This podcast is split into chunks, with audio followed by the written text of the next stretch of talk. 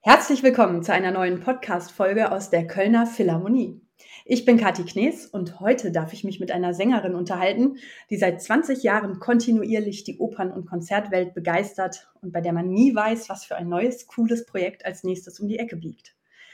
Sie ist einer österreichisch-englischen Vollblutmusikerfamilie entsprungen. In Bayern geboren, in dem Haus in Wien groß geworden, in dem Johann Strauss seine berühmte Fledermaus komponiert hat. Musik prägt ihr Leben, seit sie denken kann. Herzlich willkommen, Anna Prohaska. Hallo, ich bin total froh dabei zu sein und sehr gut informiert, Kathi. Ich bin erstaunt. ja, was die Internetrecherche so möglich macht. Aber ja. natürlich interessiert mich vor allem all das, was ich jetzt noch nicht online finden konnte. Und äh, ja, sowohl was, was so deinen Weg geprägt hat, aber auch das Hier und Jetzt. Und du kommst ja quasi gerade frisch vom Tourstart und hast gerade schon zu Hause in Berlin die Tour mit dem Ensemble Modern und George Benjamin begonnen die dich dann am Wochenende auch hier in die Kölner Philharmonie bringen wird. Und da interessiert mich vor allem, wie fühlt sich für dich so ein Tourstart an? Ist das auch im übertragenen Sinne immer sowas wie der Beginn einer Reise?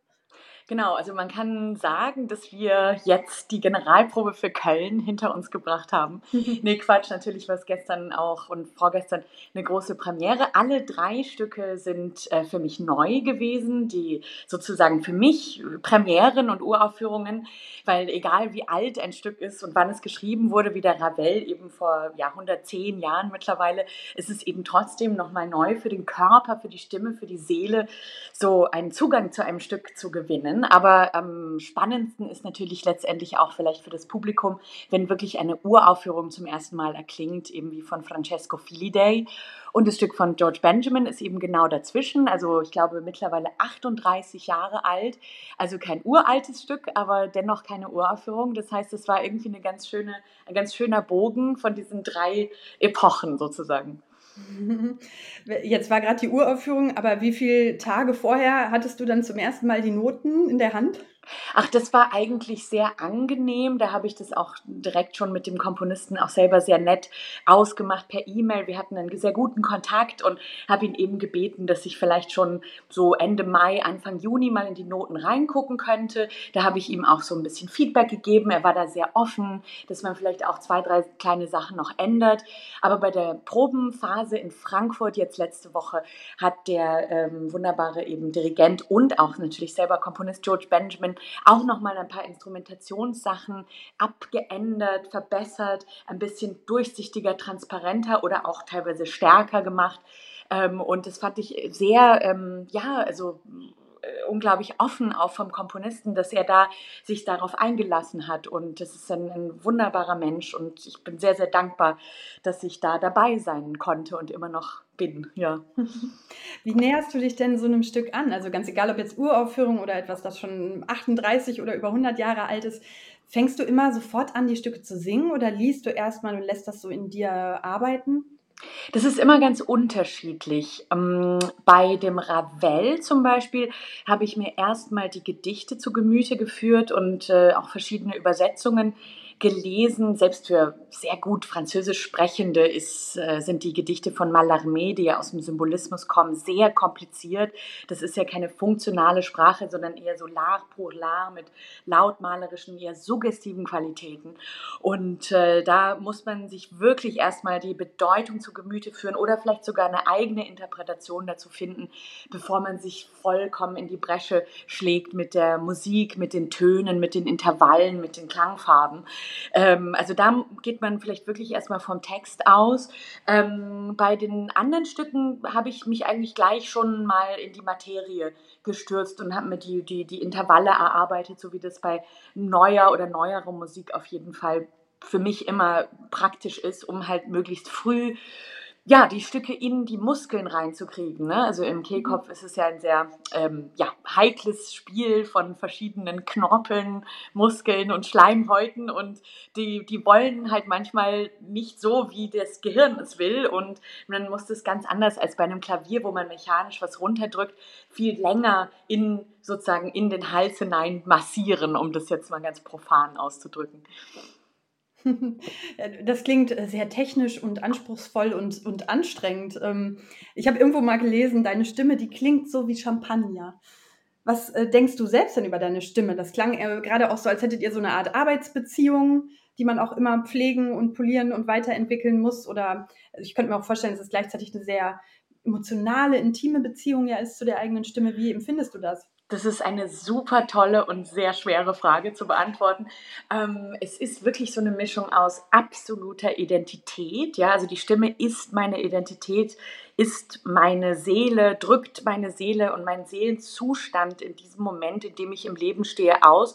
Auf der anderen Seite gibt es auch so eine komische schizophrene auch Trennung. Also manchmal sehe ich die Stimme auch wie so ein komplizierten Partner oder ein, ein, ein, ein, schwieriges Haustier, was man irgendwie so mit ganz besonderem Essen und äh, Schlaf und äh, was weiß ich und, und um, Umwelt pflegen muss. Ähm, und was auch teilweise echt ärgerlich sein kann, weil es überhaupt gar nicht zu dem Tempo oder dem Temperament, was man selber eigentlich mental im Leben oder auch sonst physisch im Leben hat. Ich bin eigentlich ein sehr dynamischer und, und äh, schnelllebiger und, und ja, stark brennender Mensch, der wirklich immer viel auf einmal machen möchte. Und die Stimme ähm, pfeift einen da manchmal zurück und ähm, zu, zu einem vielleicht etwas spießigen, behüteten Leben, was man haben muss. Und das ist eben so eine Diskrepanz, die, mit der komme ich manchmal nicht so gut klar und bin nach wie vor immer noch im Lernprozess. Und die Stimme nimmt einen an die, an die Hand und führt einen durch das Leben. Und wenn man sich wirklich auf so eine Karriere einlässt, muss man bereit dazu sein. Und das sagt einem vorher niemand. und musst du dann mit deiner Stimme auch manchmal zur Paartherapie? Ja, genau, ja, ja, so ist es. Also ich habe jetzt fast gedacht Party. Also Party eigentlich noch viel lieber. Aber nee, das ist, äh, ja, also die Paartherapie ist dann wahrscheinlich so der Gesangsunterricht oder so, genau. Oder das Coaching mit irgendeinem Pianisten, der einen sehr gut kennt. Ich habe da so meine zwei, drei Leute, mit denen ich intensiv und oft arbeite und auch neue Stücke erarbeite. Und die sozusagen führen mich dann wieder an meine Stimme heran, wenn ich mal wieder sauer auf sie bin. Jetzt äh, hast du ja gerade schon gesagt, du singst ganz unterschiedliche Sachen. Das ist ja auch so ein bisschen vielleicht mit eines deiner äh, Markenzeichen. Also wenn man, man will ja immer jedem Künstler und jeder Künstlerin gerne was andichten, auch als Markenzeichen. Ähm, und du hast ein unheimlich breites Repertoire. Singst alte Musik, singst äh, zeitgenössische Musik und dir wurde auch häufig schon was wirklich auf den Leib, auf deine Stimme geschneidert von Wolfgang Riem, von Jörg Wiedmann, von anderen Komponisten. Was ist da der große Unterschied? Ähm, merkst du das sofort, wenn ein Stück wirklich für dich selber geschrieben wurde? Auf jeden Fall. Also das hatte ich jetzt ganz klassisch gerade im Sommer ganz intensiv mit äh, George Benjamin eben selbst. Der hat mir nämlich die Opernrolle Sabelle in dem Stück A Picture a Day Like This nach einem Libretto von Martin Crimp komplett auf den Leib geschrieben. Und es war sogar auch das allererste Mal, dass ich schon so einen intensiven Vor Arbeitsprozess mit dem Komponisten hatte. Das heißt, dass ich da wirklich zweimal nach London gepilgert bin, zu ihm nach Hause, in dieses wunderschöne Haus. Ich habe ihm beim ersten Mal so zwei Stunden lang alles mögliche Repertoire vorgesungen, wirklich von Bach bis Ravel bis ähm, Schumann, also äh, wirklich die unterschiedlichsten Sachen. Er spielt ja auch grandios Klavier und hat mich da begleitet. Und es war so ein ganz intimer Rahmen, wo der, auch der Librettist da dabei saß und das hätte ja unglaublich auch nervös machen können, ja. Aber ich, ich hatte da so ein familiäres, eine familiäre Atmosphäre dort gespürt, dass ich da ganz offen und transparent war und er auch und hat sich in seinem kleinen Notizbüchlein so äh, auch auf Notenlinien so verschiedene Intervalle und Töne und Vokale aufgeschrieben, die für mich besonders günstig sind, wo ich gerne diesen oder jenen Vokal singe und das ganz genau maß passgenau geschneidert auf, auf meine Stimme. Und das habe ich dann eben auch gemerkt, als ich dann im letzten Januar dann die ersten Noten gesichtet habe. Das, das war einfach ein unglaubliches Privileg. Und das ist ganz, ganz selten natürlich. Manche Komponisten sagen, ja, ja, ich schreibe das für dich und dann schreiben sie irgendwas Verrücktes und haben eigentlich gar nicht so richtig drauf gehört, was die eigenen Stärken sind oder so oder wollen einen auch manchmal äh, übers eigene Ziel hinausschießen lassen, weil sie das irgendwie aufregend finden. Aber das kann dann natürlich auch leicht schädlich werden, wenn man äh, ja äh, über gewisse Grenzen äh, hinausgedrückt wird, die die Stimme eigentlich gar nicht so gerne mitmachen möchte, weil man möchte ja danach dann auch gerne weiter singen und nicht sozusagen als Phönix in der Asche verbrennen. Und das war es dann irgendwie mit der Karriere. Und hast du da ein Beispiel dafür, was für, bei was für Details du dann musikalisch das Gefühl hast, wow, der hat mich wirklich richtig erkannt. Ja, also zum Beispiel, das war sowohl bei Wolfgang Riem der Fall, wie auch bei George Benjamin, dass, dass die beiden erkannt haben, dass meine Stimme äh, zwar hoch hinauskommt, ich habe ja auch sozusagen eine, eine, Höhe, also ich bin ja jetzt kein Mezzo oder so, sondern ein wirklicher Sopran, aber dass ich eben nicht so gerne wie so ein richtiger Koloratursopran die ganze Zeit oben im ewigen Eis festhängen möchte, ne? also wie bei Geigern, die dann irgendwie so in der fünften Lage auf der obersten Seite immer da herumquieken, sondern ähm, die Stimme gerne auch so mit so einer Elastizität auch mal nach, nach unten tauchen möchte, auch gerne in die Brust Bruststimme in, in diese wirklich Mezzolage hinein, aber dann gerne auch wieder hinaufschießt. Ähm, äh, was zum Beispiel bei einer, kann man bei einer Mozart-Rolle ganz gut erklären, zum Beispiel bei Fiordiligi oder wie bei Vitellia in La Clemenza di Tito. Also und eben nicht wie bei der Königin der Nacht oder bei der Constanze oder so. Und äh, das haben gewisse Komponisten einfach auch sehr gut erkannt und, und das, das sind, glaube ich, meine Stärken, dass ich in den verschiedensten Lagen auch verschiedene Ausdrucksmöglichkeiten Möglichkeiten habe und das sozusagen wie so ein Gummiband, also wenn man das immer weiter zieht und zieht und zieht, dann schnalzt das irgendwann nicht mehr zurück, sondern ist dann ausgeleiert. Und das ist dann eben, wenn die Stimme müde ist ne? und die, die dann einfach nicht mehr so flexibel funktioniert wie vorher. Und äh, um diese Flexibilität zu erhalten, muss ich ähm, ja in verschiedenen Lagen singen. Und was mir eben auch hilft, ist das verschiedene Repertoire. Also dass man eben nicht nur die ganze Zeit neue Musik singt oder nicht nur Barock oder nicht nur romantische Oper, sondern eben die Stimme auch herausfordert in diesen verschiedenen Epochen, aber immer zur richtigen Zeit und mit sozusagen dem richtigen Abstand dazwischen. Gibt es denn Komponisten aus der Musikgeschichte? Also ich meine, jetzt ist das ja, liegt das in der Natur der Sache, dass du nur quasi in Anführungszeichen mit zeitgenössischen Komponisten in den Austausch gehen kannst. Gibt es auch Komponisten der Geschichte, wo du dir gewünscht hättest, die hätten was für dich persönlich geschrieben? Hm. Also ich habe manchmal sogar das Gefühl, dass das manche Komponisten auch haben. Also dass die vielleicht so eine Art Stimme, wie ich sie habe, so im Hinterkopf hatten oder so eine Art ähm, ja, Klangvorstellung, wie ich sie habe. Also ganz spontan fällt mir dabei Henry Purcell ein. Das ist ein Komponist, den ich wirklich mit der Muttermilch aufgesogen habe, geradezu, weil ähm, meine Mutter eben auch Engländerin ist und mich wirklich äh, aufgezogen hat mit dieser Musik. Das ist ihr Lieblingskomponist und das ist für mich auch, eine, hat einen ganz starken emotionalen Bezug, wie er auch aus den verschiedensten Einflüssen von Italien bis Frankreich, aber auch Großbritannien aus der Zeit, also von den tollen Komponisten, die es vor ihm ja schon gab, Thomas Tallis, William Byrd etc., auch seine Inspiration gezogen hat, aber auch eben seinen ganz, ganz seinen eigenen Kompositionsstil gefunden hat, der bis heute äh, reicht. Und Nikolaus Harnoncourt hat ihn als einen der Top 5 Komponisten überhaupt benannt, der ja oft gar nicht so in dieser großen Riege so vorkommt. Und dann ähm, fällt mir, fallen mir gewisse Rollen oder auch Stücke von, von Mozart auch ein. Also so die, die Susanna zum Beispiel in Le Nozze di Figaro dass sowohl der Ponte und auch, auch ähm, Mozart vielleicht ja so ein Temperament, wie, wie ich es habe und, und, und gewisse Kernkompetenzen in der Stimme auch er, erkannt haben und da habe ich vielleicht so eine Art äh, übergenerationelle ähm, Verwandtschaft mit Nancy Storace vielleicht, die, die damals äh, diese Uraufführung gesungen hat. Das ist jetzt natürlich so, klingt jetzt ein bisschen arrogant oder so, aber es ist ja auch einfach schön, sich sowas vorzustellen und, und, und hilft einem natürlich dann auch, so eine Interpretation auch zu finden. Du hast ja gerade deine singende Mama schon erwähnt. Dein Bruder singt auch. Ich glaube, ja. dein, dein Uropa war, glaube ich, Komponist. Dein Opa Dirigent, dein Vater ist Opernregisseur. Also genau. Also du kommst aus einer unglaublich musikalischen Familie, so dass ich stelle mir das total schön und aufregend vor, so äh, irgendwie auch so ein bisschen romantisch, schon so, sobald man sich erinnern kann, einfach immer von Musik und Klängen umgeben zu sein. War das tatsächlich so in deiner Kindheit, dass du von Anfang an dir das gar nicht anders vorstellen könntest, als immer von Musik umgeben zu sein? Absolut. Also ich bin auch nicht einer von diesen Menschen, die dann zu Hause irgendwie überhaupt keine Musik mehr hören können, wenn sie irgendwie eine lange Probe hinter sich hatten. Ich höre dann einfach was ganz anderes, also eben nicht genau das, was ich gerade erarbeitet habe.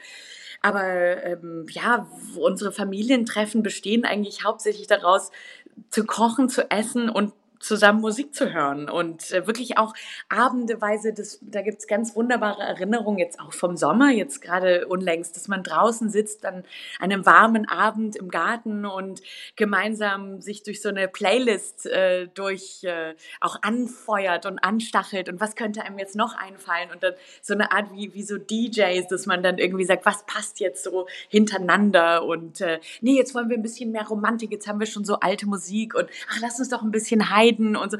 Und äh, das, das sind die schönsten Erinnerungen und wo wir, glaube ich, auch alle ähm, ja, übereinstimmen. Man muss auch nicht immer Gesang hören. Also wir sind auch eine Familie, die wirklich sehr, sehr gerne Kammermusik hört und ins Symphoniekonzert geht, weil wir alle singen oder gesungen haben. Mein Vater ja auch, der war ja ursprünglich Bariton, bevor er dann doch in der Regie seine Stärke gefunden hat, hat lange beides parallel gemacht.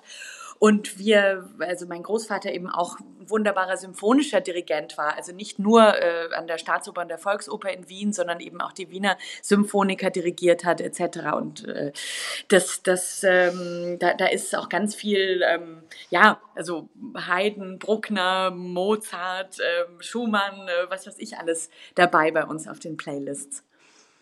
Das heißt, du lagst tatsächlich auch als kleines Mädchen oder auch als Teenie nie irgendwie im Bett und hast gedacht, ach, vielleicht werde ich doch Grundschullehrerin oder Staatsanwältin oder Schreinerin, mhm. sondern es gab immer nur den Wunsch zu singen. Naja, es gibt schon auch ein bisschen einen anderen Einfluss, der auch wiederum aus der Familie kommt, also über meinen Onkel und diverse Tanten und verschiedene äh, auch enge Familienfreunde. Das ist die Kunstgeschichte. Und Kunstgeschichte ist nach wie vor etwas, was mich irrsinnig begeistert. Ich könnte mir sogar vorstellen, wenn dann die Gesangskarriere mal vorbei ist, vielleicht so eine Altersstudentin wieder zu werden und eine von den Leuten, die dann irgendwie nochmal auf die Uni geht oder so, keine Ahnung. Also das ist jetzt einfach eine Vorstellung, weil ich, wo immer ich hingehe auf Tour, immer die ganzen Museen und Kirchen und auch Architektur abklappere, ja, also auch Architekturgeschichte, Archäologie interessiert mich total. Äh, Gerade auch das, die alten Griechen, die alten Römer ähm, etc., die Kelten, wie auch immer. Also und äh, das, das ist auch so ein Bereich, der mich auch als Jugendliche ganz besonders interessiert hat und wo ich fast äh, schwach geworden wäre und äh, da total eingetaucht wäre. Und dann hatte ich aber doch dann eben diese ersten ähm, ja, Gesangs- bzw. musikalischen ähm, Stunden bei meinem Privatlehrer, der die, die mich in diese Richtung gewiesen haben, ja, wow, ich kann eigentlich doch sehr schnell erfassen, Musik lernen, auswendig lernen, habe ein, ein Gehör für Sprachen, ähm, ähm, ja, und habe einfach auch ein sehr breit gefächertes Interesse, was die verschiedenen musikalischen Epochen anbelangt und konnte mir dadurch eben sehr schnell Nischen auch suchen, die für eine junge, noch nicht so ausgebildete Stimme schon sozusagen eine aktive Art von Karrierebeginn ermöglicht hat. Ne? Ich konnte ja schon mit 16, 17, 18, 19 schon richtige Mucken machen, richtige musikalische Gelegenheitsgeschäfte, richtige Projekte. Ähm, ohne, ohne dass ich jetzt äh, meiner Stimme geschadet hätte, indem ich jetzt zu dramatische Opernrollen gesungen hätte oder so. Aber war das so deine Vision zuerst, Opernbühne? Oder hattest du auch von Anfang an im Blick, ach, das ist so ein vielseitiger Beruf, ich kann Konzert machen, Lied machen, Oper. Ähm, war das von Anfang an für dich klar, dass ich will das alles machen? Genau, das war eigentlich auch dieser Einfluss von meinem wunderbaren Mentor, dem Eberhard Kloke, der äh, Dirigent ist, viel im Ruhrgebiet äh, gemacht hat, lange vor der Ruhrtriennale, eben Kultur Ruhr, diese ganzen, er hat die Jahrhunderthalle ja auch als Konzertort entdeckt etc.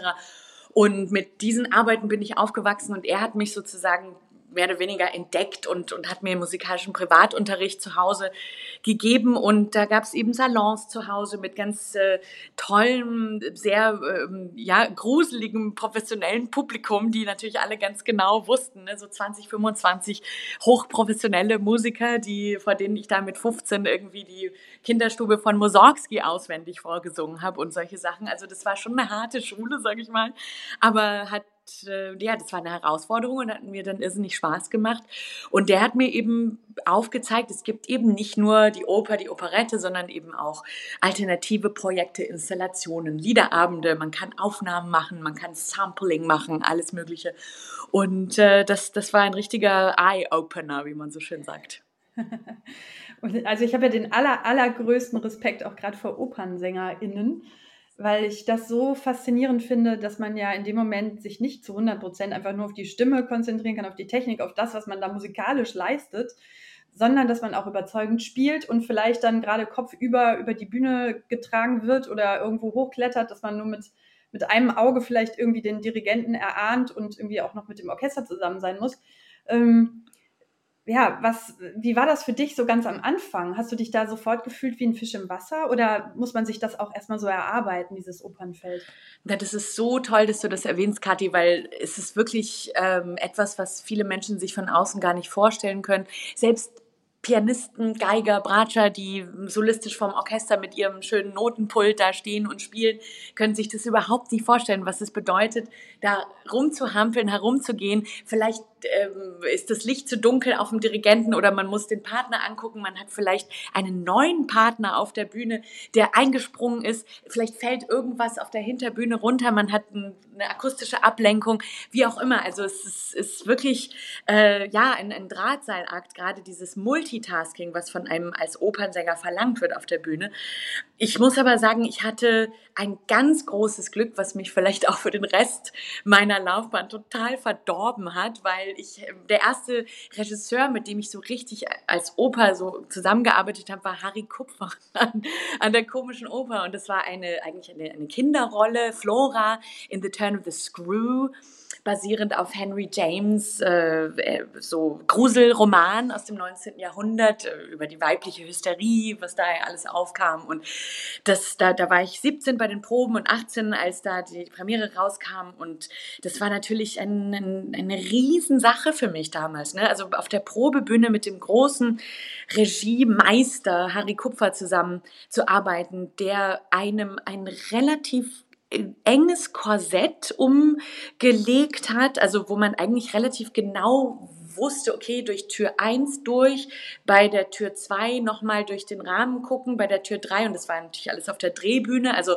relativ kompliziert auch visuell, aber auf der anderen Seite innerhalb dieses Korsetts einem sehr viel Freiheit gelassen hat. Ja, man musste zum Beispiel von von Punkt A nach Punkt B im Laufe der Arie, zum Beispiel mit der Puppe, ja, in dem Fall konnte aber in dem Rahmen etwas vorschlagen und das auch genau so einteilen und so machen, wie man das emotional für richtig hielt. Und das fand ich unglaublich und es war für mich die ideale Art eigentlich zu arbeiten. Und deswegen, ja, ich habe mich dann sofort wie ein Fisch im Wasser gefühlt. Ich bin ja auch in dieser Atmosphäre aufgewachsen. Ne? Also ich habe viele Geschichten gehört, habe einiges gesehen, auch von meinem Vater auf der Bühne und ähm, habe auch natürlich von ihm viel Inspiration bekommen, gerade was auch Probenarbeit anbelangt und äh, wie man äh, sozusagen sich auch da einteilt und so.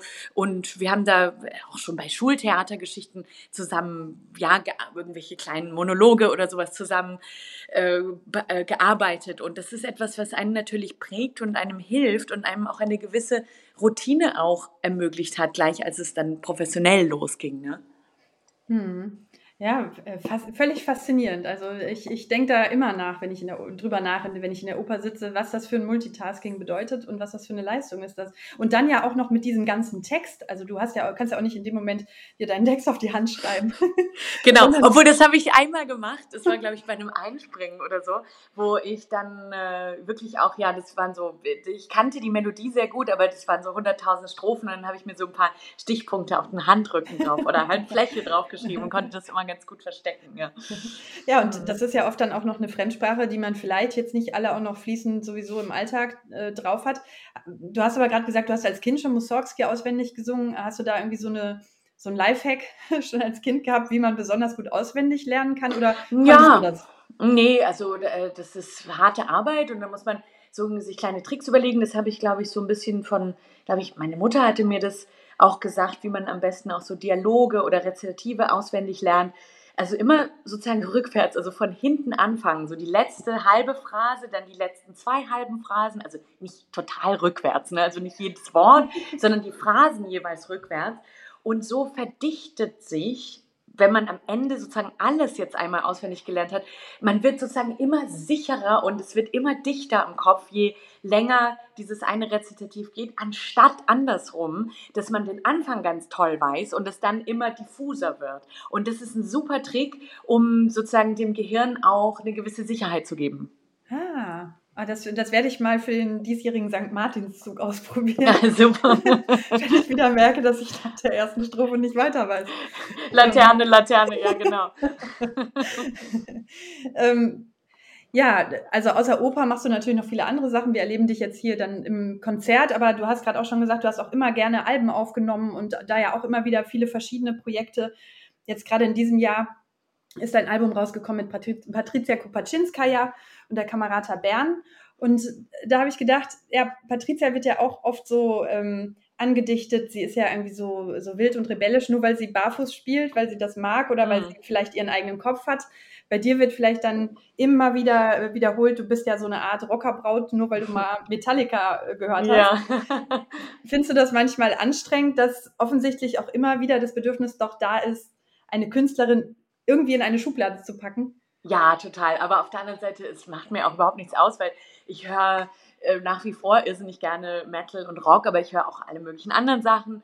Ähm, bei Patricia, ähm, ja, also das, das muss sie selber beantworten. Ich habe sie einfach als ganz ähm, unglaublich tief fühlenden und sehr gewissenhaft arbeitenden und sehr kreativen, disziplinierten Menschen kennengelernt, die eigentlich sehr still ist, ziemlich leise spricht ähm, überhaupt nicht so ein, ein Wildfang oder so eine Ronja Räubertochter Braut, was es ich ist, ja, so, aber äh, klar, also die Presse möchte das halt dann auch gerne manchmal so ein bisschen rauskitzeln und ähm, es gibt ja auch gewisse Fotos oder gewisse ähm, ja, ähm, Darstellungen, aber ich, ich habe das Gefühl, sie hat eine ganz große, tiefe innere Kraft. Sie kann, habe ich jetzt in Salzburg gerade letztens im Sommer bei einem unglaublichen Konzert mit ihr und der Kamerata Salzburg gehört und gesehen, wie sie mit einfach einem Blick, ja, mit einem Seitenblick ein ganzes Orchester führen, leiten, in Einsatz geben kann.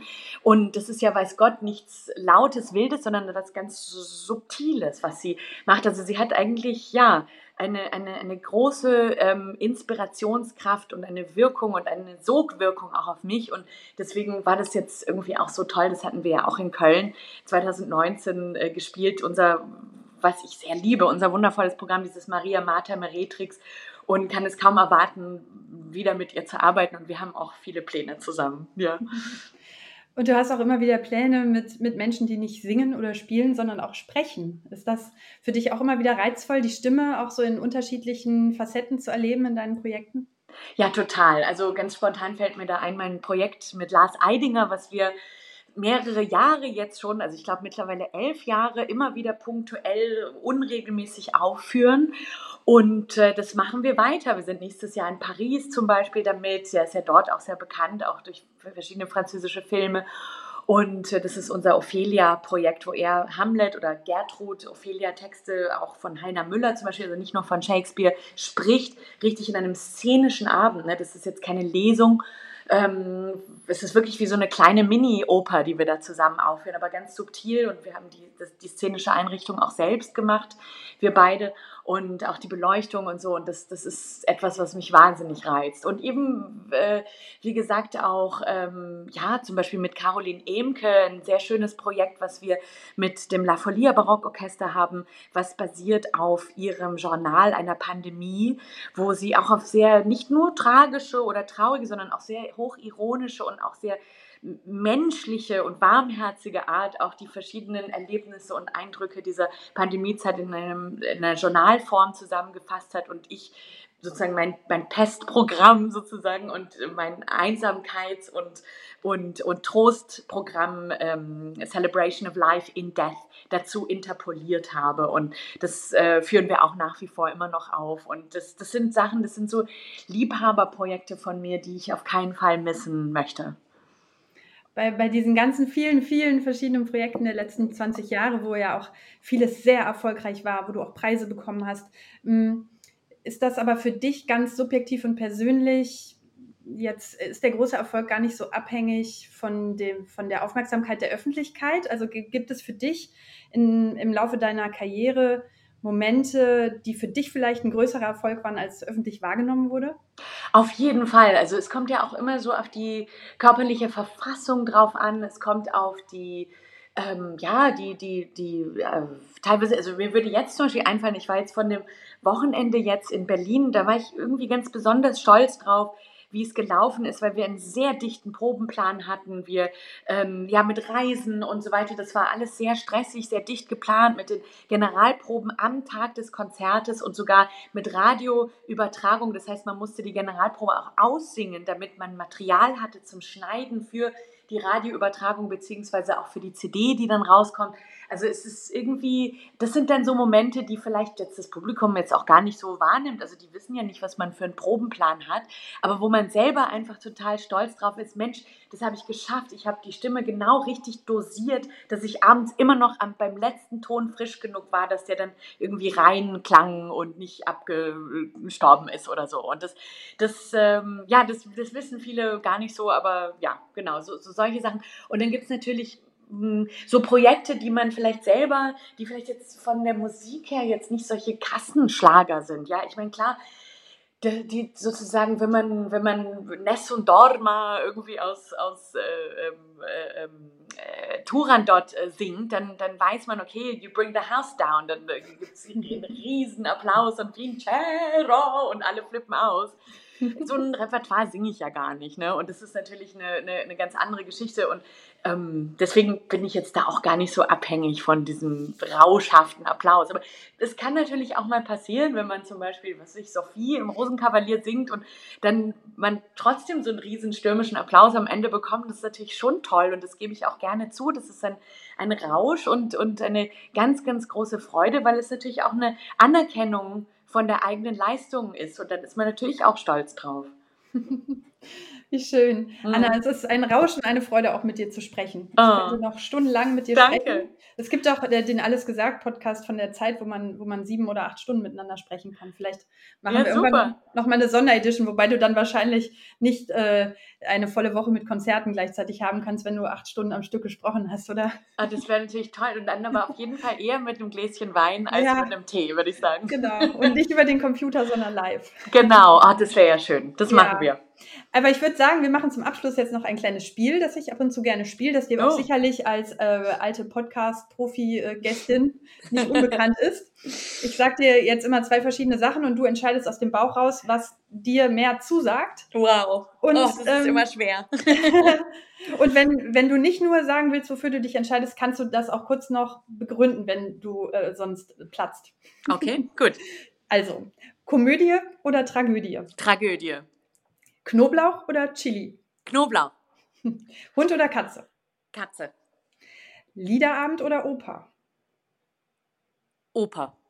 Schwer, aber Oper, ja. Probe oder Konzert? Konzert.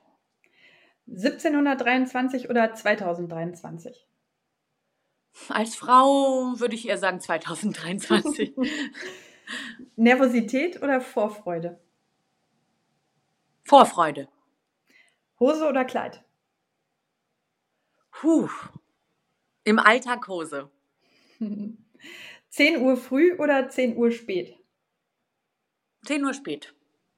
Wien oder Berlin? Oh, das ist schwer. Ähm, ich sag Berlin, aber ich liebe Wien auch. Also die Wiener sollen nicht sauer sein. Spontan oder wohl überlegt? Wohl überlegt. Flug oder Zug? Zug. Wandern oder Schnorcheln? Wandern. Applaus oder Blumen? Applaus.